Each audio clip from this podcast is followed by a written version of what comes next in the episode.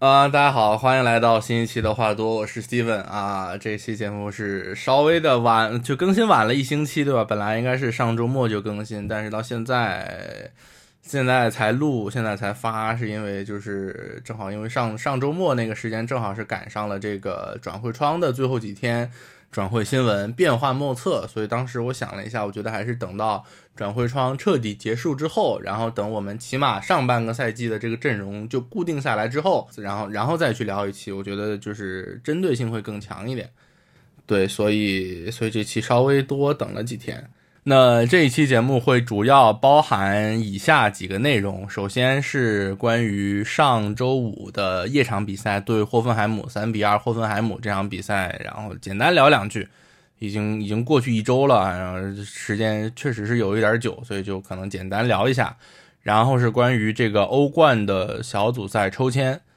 三个对手，然后也是简单的来稍稍微稍微的设计一下关于三个对手的一些情况。然后最后是关于转会窗的一些内容，包括呃像我们在这个转会窗最后的大概一周的时间里面一些重要的交易，比如卖掉德莱尼，然后买来了啊不是租来了这个。狼堡的庞格拉西奇，同时还包括就是传闻中的一些，像这个哈什滕贝格也好，然后达洛特也好，奥多伊也好，这些都会稍微的设计一下。对，这期大致就是这么几个内容。那么我们就正式开始吧。呃，先来说这个上周三比二霍芬海姆这场比赛。呃，霍芬海姆这场，我们知道霍芬海姆这个球队其实最近几年一直都给我们带来了一些。比较大的麻烦，然后尤其是，呃，大家应该也有印象，大概就是上上个赛季的最后一轮，对吧？那那那场比赛确实输的非常的让人觉得很憋屈吧。那么像这一场比赛，虽然最后赢了三比二赢了，但是我们也知道赢的也是比较艰难，非常惊险，甚至到最后被绝平的时候，我想可能很多人。心都凉了一截，不过还好我们有非常强大、非常全能的哈兰德。这场比赛总总体来看，我觉得呃，球队这个在进攻当中这个边中结合的这个方面好了很多。因为我们像我们在上一场里面，呃，上一场对弗莱堡那场比赛最后输输给弗莱堡那场比赛，我们当时在节目里其实也聊过，就是当时罗泽的战术有一点过于抱着中路死打。然后对边路空间的利用做的不是很好，但是像对霍芬海姆这一场能看出来，其实边边路的利用率高了很多，然后边路和中路的这个结合也好了很多，所以总体上来讲，其实在进攻端是有一个很大的提高的，而且尤其这场比赛我们两个边后卫的主力格雷罗和莫尼耶也都回来了，那在两个边后卫回来之后，两个边后卫的主力回来了之后，在边路的这个进攻质量明显是有很多的提升。那同时，像这两个边后卫，他们和我们的前腰罗伊斯，包括和两个中前卫，他们之间的这个小范围的传切配合也明显变多了。那同时，边后卫也确实在他们的位置上创造出了一些进攻机会，像比如说这个贝林厄姆打进的第二个进球，就来自于格雷罗的一个在左路四十五度的一个斜长传，对吧？确实，边后卫。呃，创造出了比之前可能更多的一些进攻机会，这个希望能够继续保持下去。因为，呃，你如果继续死打中路的话，其实后果我们都在上一场对弗莱堡那场比赛里面看到了。就其实还是要更多的来做中路和边路的一个结合，你两个都要有。当然，你可以有一些。具体的侧重，比如说你主要打中路，还是说你主要以边路为主，都可以。但你还是就是两者都需要兼顾到，就是中路的进攻和边路的进攻。那说到进攻，然后简单的聊一下我们几个进球吧。首先是这个雷纳的这个进球，是一个还打得挺不错的一个禁区内的射门。但这个进球，如果你去看一下回放的话，你会发现其实这个进球体现了我们双中锋的一个非常重要的作用，就是哈兰德和马伦这两个前锋。他们两个人压住了两个中卫，压住了霍芬海姆的两个中卫，然后这样给雷纳创造出了一个相对比较大的一个空间，让他能够从容的起脚。然后等霍芬海姆的那个中卫下决心要来逼、要来压迫这个持球的雷纳的时候，其实已经有一些晚了。那个时候雷纳已经完全准备好射门了。然后再说雷纳这个球员的话。就对他来讲，其实真正困难的事情不是说射门，而是说让他做出正确的选择。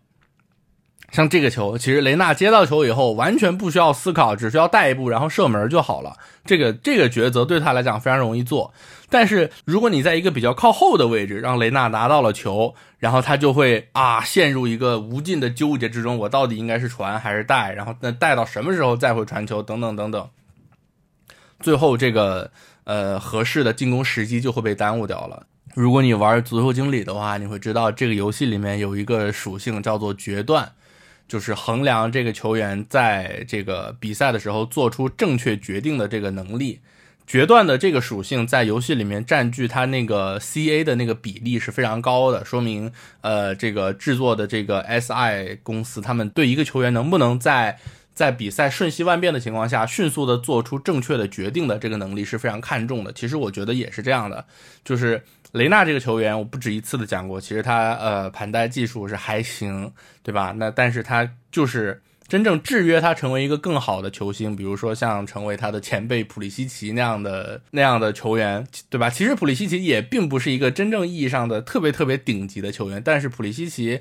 他踢球就很简单很实用嘛，然后他能够在正确的时候做出正确的决定，但是雷纳在这个方面能力显然就。呃，不如他的前辈普利西奇，我觉得这个也是制约雷纳成为一个更好的球星的这么一个地方，就是他他的决断能力不是很好，他不能够在很短的时间内做出一个正确的决定。那所以说，像这次打霍芬海姆的这个第一个进球，就是关于如何使用雷纳的一个正确的示范，就是你不要给他思考的机会，你就让他只做那一件事，接到球哦，不是射门就可以了。啊，然后呃，第二个进球，对吧？那这个是体现贝林厄姆能力的一个进球，我觉得也也也正好印证了我之前在节目里讲的，就是贝林厄姆现在能力进步的非常快，然后不出意外的话，他会是下一个我们卖出高价去的球员，对吧？所以我觉得，呃，按照现在这个趋势来讲，我觉得贝林厄姆卖不到一个亿就可以算是一个亏本买卖了。贝林厄姆打进的这个第二个进球确实非常的精彩，一个呃半凌空的射门，打了一个门，打了鲍曼一个措手不及，质量非常高的一脚射门啊。同时，我觉得还需要强调一下，是这个球来自于格雷罗非常舒服的这个来自左路四十五度的传中。像这个球其实就是格雷罗的一个特性，就他的脚法确实，嗯，放在放在现在整个球队里面，格雷罗的脚法可能都是最出色的那几个人之一。像这种精确的四十五度传中，换了舒尔茨肯定是 传不出来的。我觉得。那至于说，呃，这场的第三个球，就是哈兰德在补时下半场补时阶段的绝杀。我觉得重要的不仅仅是哈兰德关键的射术，更重要的是他在禁区里面的爆发力和冲击力。他是靠这个来硬冲出来了一个传中的机会。那其实包括在这个进球之前的几分钟，他在禁区右侧也有一次，是当时沃尔夫给了他一个很巧妙的做球，然后哈兰德冲进禁区以后，直接把后卫一个身体对抗，把后卫弹开，然后完成了一个小角度的射门。就是哈兰德这个球员，他的长处是他的临门一脚，然后包括是他的这个冲击力和他的对抗能力，但是盘带。对他来讲，其实是一个相对要薄弱一些的环节。所以说，呃，如果要让哈兰德踢得舒服，或者说要最大化的发挥哈兰德的能力的话，其实我觉得应该要尽可能的让他为多为他创造一些和后卫赛跑，或者说和后卫对抗的机会。对吧？你要说和后卫赛跑，那最经典的一个进球就是上赛季第二回合打狼堡的那个哈兰德进的那个球。如果你还有印象的话，他就是在本方的半场拿到球之后，然后一路狂奔，狼堡的后卫布鲁克斯什么的根本都追不上他，然后哈兰德很轻松的打进了一个单刀。然后包括还有像像刚才说到的，他在霍芬海姆的禁区里面和后卫一个对抗，直接把后卫弹开的。这种球，我觉得要尽可能的为哈兰德创造这种机会，而不是说你就在一个呃相对比较靠后的位置，然后简单的把球传给哈兰德，指望让他去去过掉对方好几个后卫，然后完成射门，那不太现实。那哈兰德也不是梅西，你也肯定不能这么用。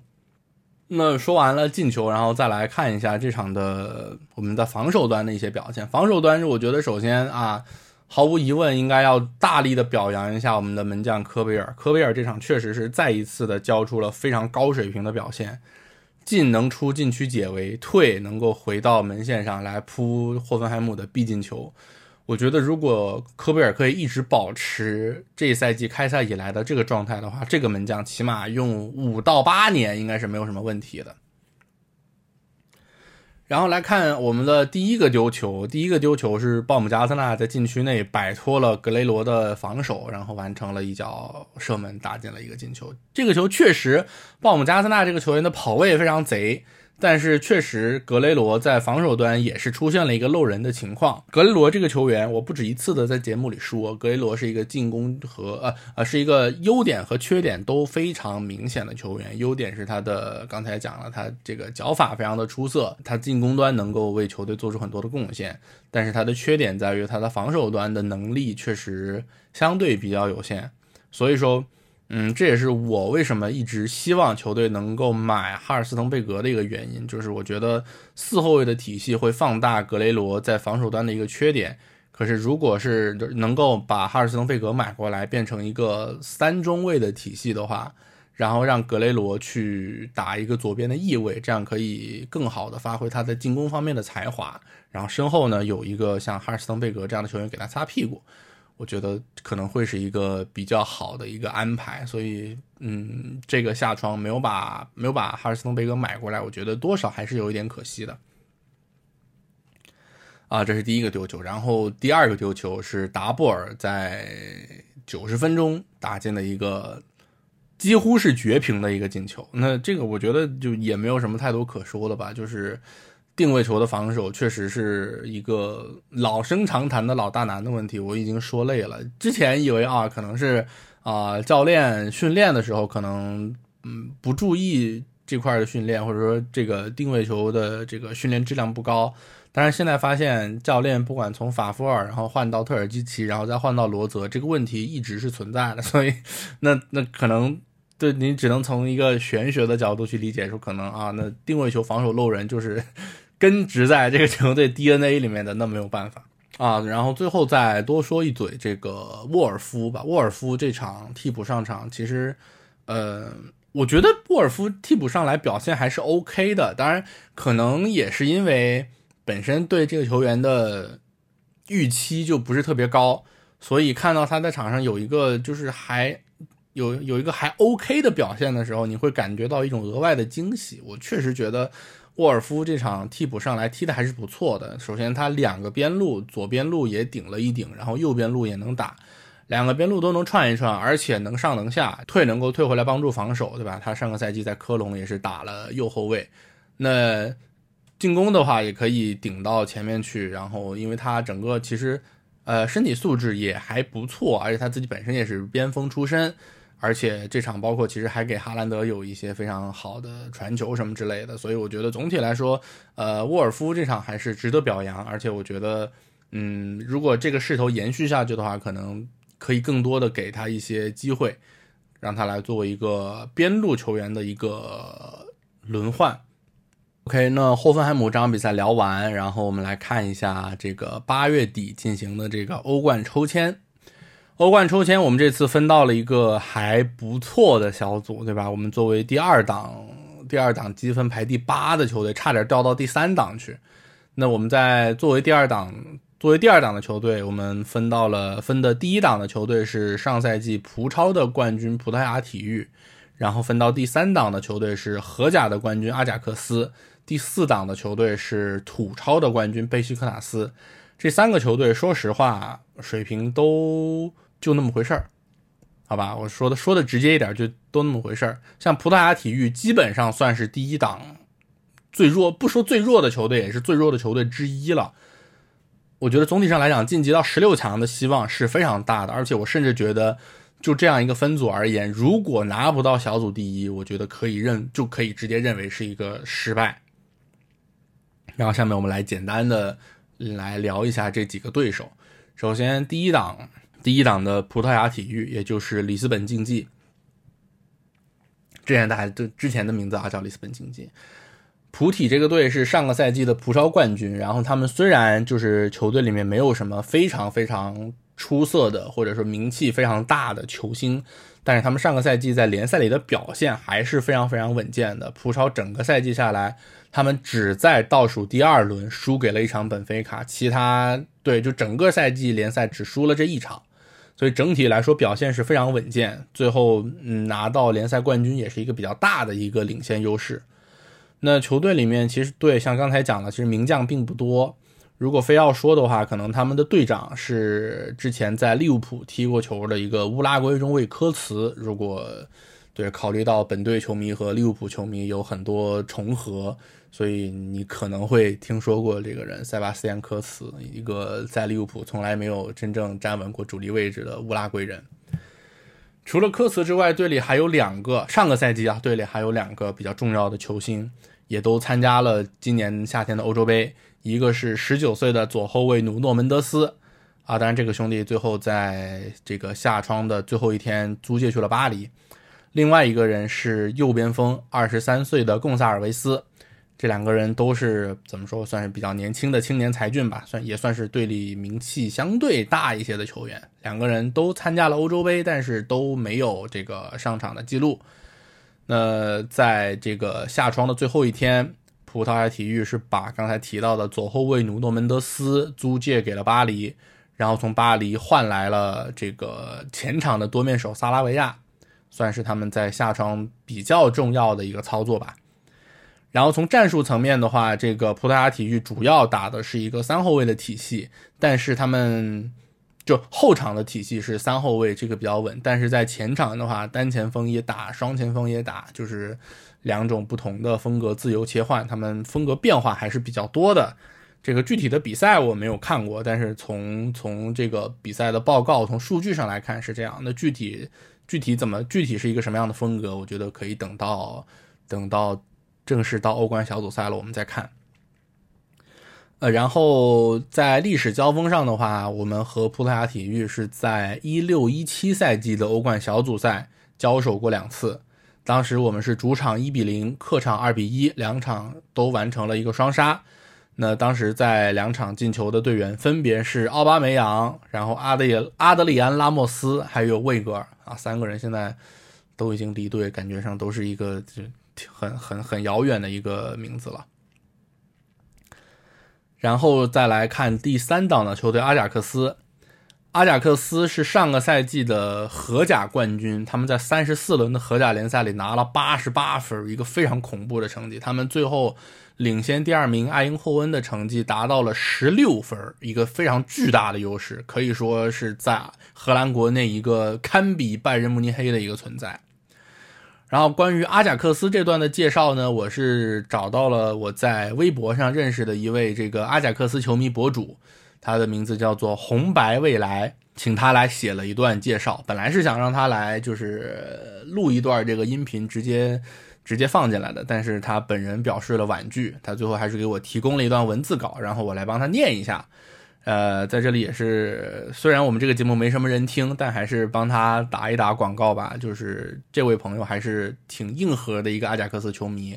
然后我觉得阿贾克斯这个球队也怎么说，在某种程度上来讲，和我们的这个球队风格、球队文化都还是挺像的，就是崇尚进攻，然后崇尚这个培养年轻人，然后整个球队的风格就是比较年轻、比较有朝气的这样的一个风格。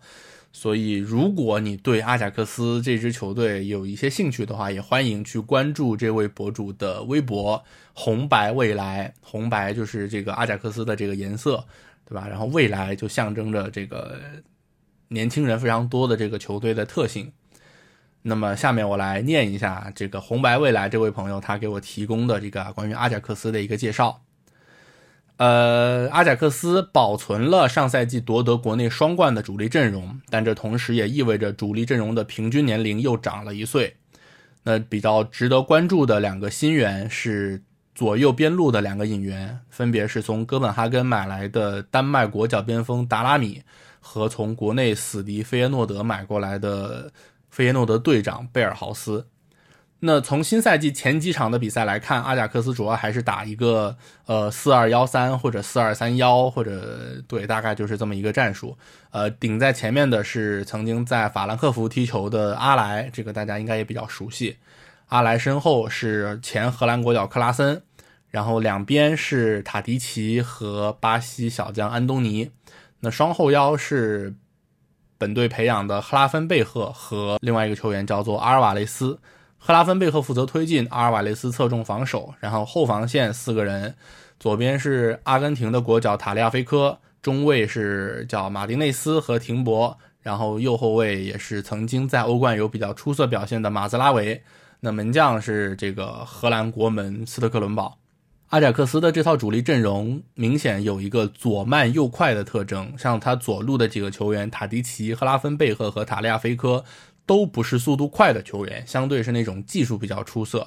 而他们右侧的几个人，不管是像马兹拉维也好，还恩东尼也好，都是兼具速度和技术的球员。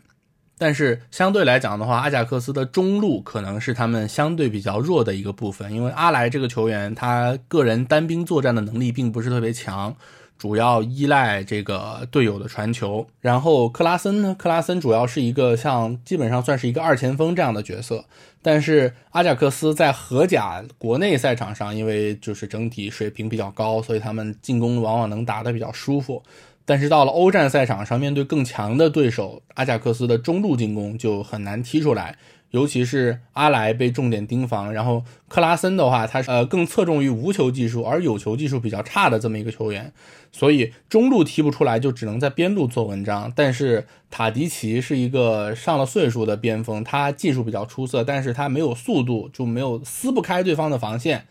可是安东尼右路的安东尼又是怎么说？上个赛季发挥不太稳定，所以。影响了他们的这个进攻效率。然后在中后场方面，阿贾克斯的后卫基本上都可以踢中场，是都是一些相对比较全能的球员。所以在具体的比赛当中，他们场上的实际阵型经常的会根据不同的需要，在三后卫和四后卫中间来回切换。两个主力中后卫马丁内斯和廷博相对都是呃身高比较矮。但是，一对一防守能力比较出色，然后对抗能力比较强的这么球，这么这么这么一个球员。虽然说，呃，整个后防线平均的身高比较矮，但是高空球丢球并不多。那阿贾克斯在防守端的弱点，最主要一个是从左路打进的快攻，因为呃，主力左后卫塔利亚菲科或者说是这个布林德，以及他们靠左的这个中卫马丁内斯，速度相对都比较慢。如果真的被突破的话，那可能要么就会直接造成丢球，要么也是会造成一些就是防守上的混乱。那么左路的这个防守是一个弱点，另外的一个弱点是他们在禁区前沿的保护做的不太好。阿尔瓦雷斯一个人的话，他没有办法覆盖到一个很大的位置，所以说对手的远射可能会造成比较大的威胁。整体来看，阿贾克斯在欧战赛场极其依赖塔迪奇的发挥。考虑到欧冠小组对手的实力。呃，阿贾克斯出现的希望还是有的。主教练滕哈赫要做的事就是合理轮换，确保身体能力下滑的塔迪奇在欧冠比赛时能够处于最佳状态，同时还要寄望年轻的马兹拉维、安东尼和赫拉芬贝赫几个球员能够挺身而出。以上就是红白未来这位博主给写的这个关于阿贾克斯的一个介绍。那我觉得像他所讲的，阿贾克斯的左路防守会是一个缺点。那么我们我们在右边路的进攻其实是相对可以期待一下，因为呃从整体站位上来看的话，哈兰德两我们的两个前锋马伦和哈兰德，应该哈兰德是相对站位会靠右的那一个，他也会时不时的拉到边路拉拉到右边路来做一个进攻，然后去和阿贾克斯的左后卫进行一个对位。那我们知道，嗯，塔利亚菲科这个球员，不管是塔利亚菲科也好，然后布林德也好，他们的身体素质其实都。呃，比较的有限。那哈兰德如果拉到边路对他们的话，可能会有一个呃身体对位上的一个优势，所以这个点我觉得可能也是可以稍微利用一下。但总体上来讲，阿贾克斯的实力，我觉得在这个小组里也还是比较不错的。或许我觉得可能会是出现资格一个比较有力的竞争者吧。呃，然后在这个历史战绩方面，我们曾经和阿贾克斯交手了四次，两胜两负。首先是在九五九六赛季，当时是在欧冠的四分之一决赛被阿贾克斯双杀，然后是在一二一三赛季，也就是我们拿到欧冠亚军的那个赛季，小组赛双方再一次的相遇，当时我们客场四比一，主场一比零，也是完成了双杀。两场比赛，莱万打进了三个球，然后罗伊斯和格策各自打进了一个球。嗯，那这个小组第四档的球队是贝西克塔斯。贝西克塔斯是上个赛季的土超冠军，但是这个冠军的优势相对就没有葡萄牙体育和阿贾克斯那么大了。他们最后是和加拉塔萨雷同分，非常惊险的拿到了冠军。那在这个球员阵容方面，我们的老朋友巴舒亚伊这个赛季也是租借来到了贝西克塔斯。同时，他们还免签了这个差一点就规划到国足来的苏宁名宿特谢拉，这两个人算是贝西克塔斯这个赛季在进攻端最为重要的补强。那防守端的球员相对名气大一些的，可能是曾经的克罗地亚国家队的主力中卫维达，对吧？纸巾哥，如果你看过克罗地亚的比赛，可能会对他有一个印象，一个呃金头金发，然后。后面留了一个辫子的一个比踢球比较毛躁的一个中卫，但确实现在岁数也相对大一些了。贝西克塔斯主打的阵容主主打的战术是四幺四幺。那打单后腰的话，可能确实这个中场的防守会差一些，或许这也是我们可以利用的一个机会。那在这个双方的交手历史上，我们是在一九八九到一九九零赛季啊，三十多年前。在当时的欧洲优胜者杯交手过两次，我们当时是主场二比一，客场一比零，完成了对对手的双杀，也是仅有的两次交手。对，然后以上就是欧冠小组赛大致的一个前瞻，然后包括对这个对手简单的一个介绍。呃，然后我们再来聊一下这个刚刚过去的这个转会窗。转会窗其实我们是在前半段和后半段都比较活跃，中间可能相对沉寂一些。对吧？刚开始的时候敲了马伦，然后敲了几个年轻球员，什么卡马拉，什么呃库里巴利什么之类的。然后在这个转会窗临结束之前，是把德莱尼送去了塞维利亚，然后买来了租借来了庞格拉西奇。那首先聊一下德莱尼吧。这个我在节目里也说，我个人是德莱尼的球迷，而且我。我对这个问题的态度一直是非常鲜明，就是我觉得德莱尼应该留下，而且他值得更多的出场机会，因为我觉得从现在球队中场的人员配置来看，确实中场的硬度，你看我们中场这几个球员，维德塞尔他的特长其实并不是中后场的扫荡，而且确实维德塞尔的岁数已经变大了。那埃姆雷詹呢？他其实在很多时候需要去客串中后卫或者是右后卫的角色，而且埃姆雷詹是一个怎么说，相对有一些毛躁的这么一个球员。那除了他们俩之外，其他的几个中场，什么呃贝林格姆也好，然后达胡德也好，包括布兰特也好，其实他们都是攻强守弱的这么一个角色。所以说，我觉得德莱尼。如果能够留下的话，他在球队中场的这个战术作用应该是没有人可以取代的。那更不用说德莱尼，其实也是一个领袖球员，他的领袖价值，其实在场外的这个作用，其实也是不可忽视的。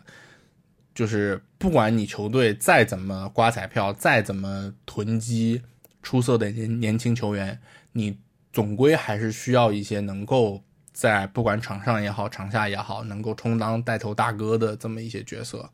像我们在今年夏天，皮什切克已经离开了球队，然后现在德莱尼也离开了，我觉得他们在场外的作用确实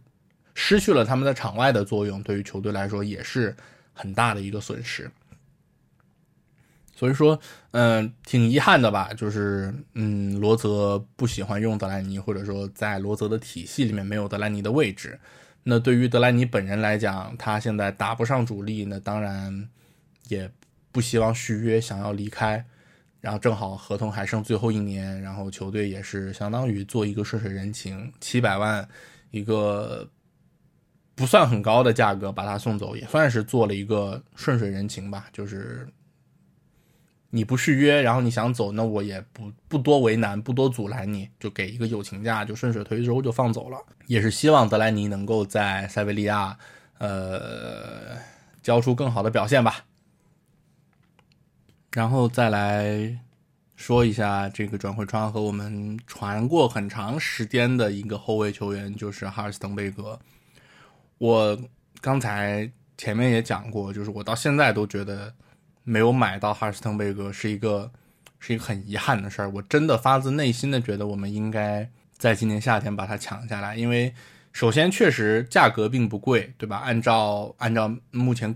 呃按照之前各家媒体的说法，其实大概一千到一千两百万，差不多就能够把这个今年夏天还踢了欧洲杯的德国国脚买下来。我而且我们不是没有钱，你卖了德莱尼卖了七百万，然后你随便添点钱，其实就能把它拿下来。这是第一点，我们并不是买不起。那第二点，其实我觉得更重要的是，哈尔斯滕贝格这个球员，他是一个左后卫出身，但是同时也能打左中卫的这么一个球员，所以说他其实是是一个让我们让我们可以变阵的关键关键点所在。就是有他的话，我们既可以打一个四后卫的体系，然后也可以打一个三中卫的体系，让他来打三中卫当中靠左的这个中卫。因为如果你要打三中卫的话，其实最好是能够当中有一个后腰或者是边后卫出身的这么一个球员，而不是你就单纯的摆三个纯正的大个中后卫。这个问题是因为。如果你要打三中卫的话，会导致你的中场或者是你的边路会在某一些时候有一些人手不足的情况，那需要三中卫当中的某一个人或者是某一些人顶上去来进行一个补位。所以说，需要一个，如果你要打三中卫的话，在后卫线上最好是能够有一个能够比较多面性的球员，能够适时的顶上去做一个支援。哈尔斯滕贝格就是这样一个。可以提供多面性，然后可以拉出去补位的这么一个球员。然后关于三中卫的这个问题，呃，在欧洲杯期间还有一档播客叫做《肖说体育》，然后是这个资深的体育媒体人肖申老师他在他自己开了一档播客。然后他在欧洲杯的时候也是和这个足球解说顾问贺宇他们一起开了一档这个欧洲杯战术笔记的这么一个栏目。然后当时在节目里面也是有。系统性的聊聊过欧洲杯上各个球队三中卫的一些情况，所以如果对这个三中卫的这个体系感兴趣的，也可以去去找来听一下，那个里面有讲的更加详细。我这就简单的简单的提了一，我简单提一嘴，反正就有哈尔滕贝格，就是打三中卫就会容易一些，就更好一些。那你要如果打三中卫的话，那你可以把莫尼耶和格雷罗两个人推到两个边翼位的位置上去。这样的话，能够更好的解放格雷罗这个球员的进攻才华，同时对于莫尼耶的使用，你也可以去稍微的参照一下他在比利时国家队的一个地位，因为确实我们可以看到莫尼耶这个球员上赛季在多特蒙德和他到了比利时国家队之后的两个表现是完全不一样的，所以说如果能够打三中卫的话，对于莫尼耶的使用，或许也可以去抄一抄比利时国家队马丁内斯的作业。这是我认为应该要买哈尔斯滕贝格的原因，所以最后没有把他签下来，我真的是觉得，嗯，挺遗憾的。那除了哈尔斯滕贝格之外，我们在转会窗的最后几天还有两个和我们一度传说走得非常近的两名边路球员，一个是曼联的右后卫达洛特，一个是切尔西的右路多面手哈德森奥多伊，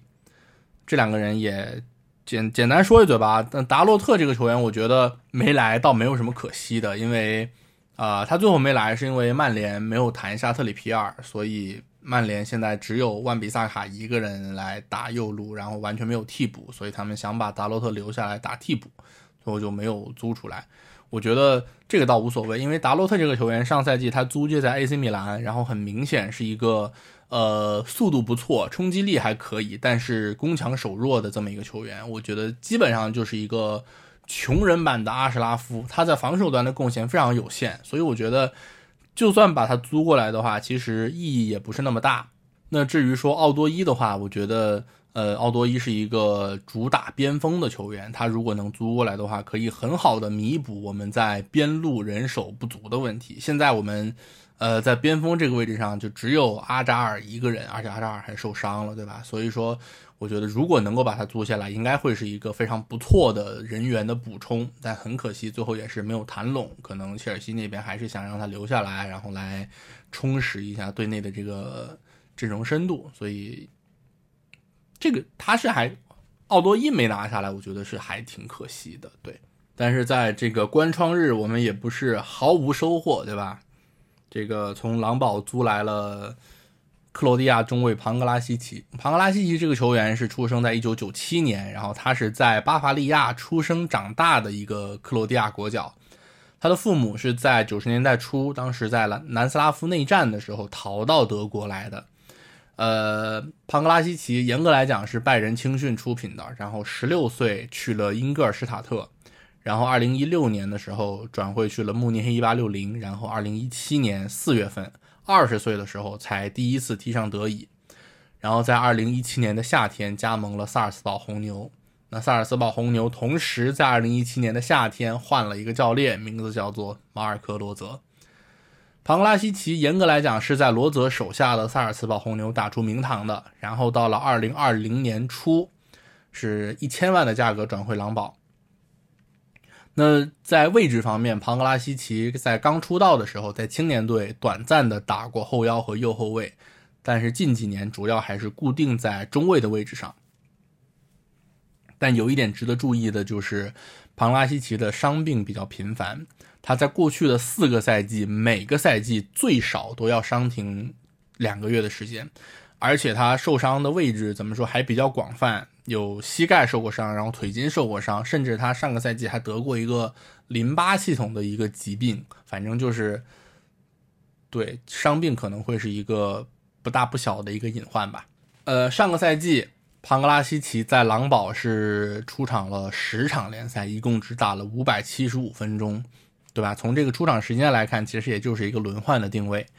那到了这个赛季，狼堡在保留住了布鲁克斯和拉克鲁瓦这对主力中卫的基础之上，又从科隆买来了更加年轻的比利时中卫博尔瑙。那这样庞拉西奇就更加没有了位置，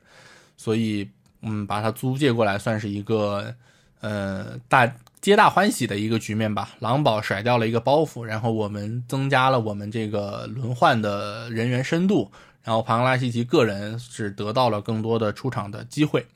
然后至于这个球员的特点，我翻了一下他之前在萨尔茨堡时期的球探报告。当时说是一个出球能力和对抗能力都比较出色的中卫，但是有的时候会显得注意力不够集中，同时他的传中水平和向前进攻的这个视野也都比较一般，所以他能够打右后卫，但右后卫并不是一个非常适合他的位置，因为他确实在进攻上能够给球队带来的帮助是非常有限的。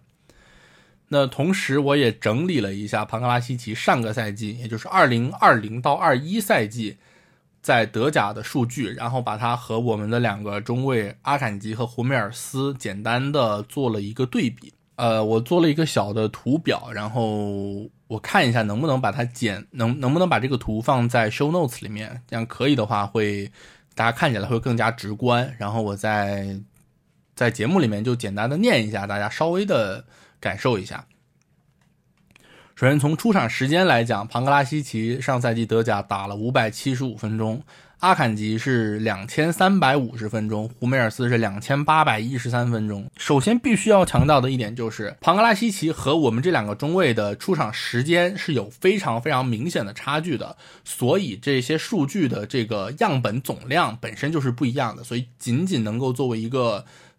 怎么说？对球员特点的一个参考吧，不代表说他的能力真的就怎么样，好吧？呃，然后刚才讲说他是一个这个出球能力比较强的一个后卫，然后我们来看一下，在传球成功率这一方面，庞格拉西奇的传球成功率是百分之八十五点四，阿坎吉是九十二点九，胡梅尔斯是八十八点八。那细分下来，短传成功率，庞格拉西奇是百分之八十六，阿坎吉是百分之九十五。胡梅尔斯是百分之九十一点六，呃，这个短传指的是十五码以内的传球算短传，然后是中距离传球，中距离传球的定义是十五码到三十码之间的这个传球，中距离传球的成功率，庞格拉西奇是百分之八十九点七，阿坎吉是九十六点三，胡梅尔斯是九十四，然后长传成功率，也就是三十码以上的传球的成功率。庞格拉西奇是百分之七十八点三，阿坎吉八十四点二，胡梅尔斯七十九点七。从这几项传球的成功率上来看，呃，确实和阿坎吉也好，胡梅尔斯也好比起来，都还是稍有一些差距。但是总体上来讲也还算是一个比较拿得出手的这么一个成绩吧。然后再来看这个争顶成功率，争顶成功率，庞格拉西奇是百分之六十三，阿坎吉是五十七点八，胡梅尔斯是七十四点六。就是说，在这个空中的空中作战的能力方面，胡梅尔斯确实是真的很厉害，独一档的一个存在。那阿坎吉这方面可能要稍微弱一些，然后庞格拉西奇介于他们两个中间，比阿坎吉要稍微的强一些。然后压迫成功率，三个人比较接近，庞格拉西奇是百分之三十七点三，阿坎吉三十七点五，胡梅尔斯三十七点八，基本上还算是算是同一档的存在。然后是抢断，抢断数据，庞格拉西奇十四次，阿坎吉四十六次，胡梅尔斯六十五次。当然，呃，这个数据看上去差别非常大，但是因为这个是抢断的次数，然后考虑到庞格拉西奇出场时间本来就非常少，所以呃，这个数据其实也还算是拿得出手的。包括然后包括拦截，拦截次数，庞格拉西奇二十二次，阿坎吉三十八次，胡梅尔斯六十八次。那其实如果考虑到这个出场时间的这个比例的话，庞格拉西奇的数据甚至是比阿坎吉要要高效一些的。但是值得注意的是，在这个犯规和红黄牌方面，呃，庞格拉西奇十一次犯规，阿坎吉二十二次犯规，胡梅尔斯二十七次犯规，黄牌阿庞格拉西奇两张，阿坎吉四张，胡梅尔斯六张。这个考虑到庞格拉西奇只有。五百七十五分钟的出场时间，他的犯规数量和他的黄牌数量都还是相对比较多的，而且他还有一次两黄变一红直接罚出场的经历。而阿坎吉和胡梅尔斯上个赛季都是没有吃过红牌的，所以说在犯规这方面，可能说他相对比起我们现有的两个中卫来，会稍微的毛躁一些。呃，然后还有一个数据是关于这个庞格拉西奇的速度。因为当时在把他签下来的时候，佐尔克是说他是一个年轻，然后速度很快的一个中卫。那他的速度到底快不快呢？我没有找到上个赛季的完整数据，我只找到了当时有一个三月份当时公布的一份数据。庞格拉西奇在上个赛季的最高速度是三十二点八公里每小时，这什么概念呢？我们另外几个中卫，胡梅尔斯是三十二点三八，阿坎吉是三十四点四一。埃姆雷詹是三十四点七八，扎加杜是三十二点七二，所以就是说，呃，庞格拉西奇的最高速度基本上和扎加杜差不多，比胡梅尔斯强一些一些些，但是比起阿坎吉和埃姆雷詹都还是有比较明显的差距，所以，呃，关于速度这个层面，我觉得可能还是要打一个问号，就是他可能并不是一个非常以速度见长的这么一个球员。当然，呃，刚才所讲的所有的这些都只是基于他之前的数据上的表现，而且数据其实也仅仅作为一个参考，并不代表一切。那至于具体他在场上的发挥是什么样，呃，可能也要看他是不是契合罗德的体系，然后同时也要看他和队友之间的磨合到底是到底磨合到了一个什么样的程度。当然，呃，一个很大的利好消息就是。他和罗泽之间相互是比较熟悉的，或许这能够让他更好的适应到我们的这个战术当中来。但是至于到底能踢成什么样，可能还是要看看场上具体的表现吧。但，我觉得庞格拉西奇可能很快就会得到机会，因为从目前来看，可能埃姆雷詹起码是要休息到九月底。然后胡梅尔斯的话，这次虽然呃没有去踢国家队，但是能不能在下周对勒沃库森的比赛当中及时的复出，可能也是要打一个问号。所以，如果最快的话，他可能下周末打勒沃库森就会上场比赛了。那我们也是期待一下这个关窗日。唯一的一位新援庞格拉西奇能够带来什么样的表现？OK，那这一期的内容差不多就是这些。哎，聊了聊了挺多的。在这次国家队比赛日结束之后，我们会在下周六，九月十一号的下午场来客场挑战勒沃库森，然后再下周就是欧冠的比赛了。在下周是这个九月十六号，北京时间九月十六号的这个凌晨，客场挑战贝西克塔斯，是新赛季的第一场欧冠小组赛的比赛。那后面的事情我们到后面再聊。这一周的节目就先到这儿结束，那我们下一期再见，拜拜。当初初给他的双手抱我那一生，旁人笑笑，不知所措，却竟相信，在世界我最软弱，所以要他相拥，就让我那冷冷身。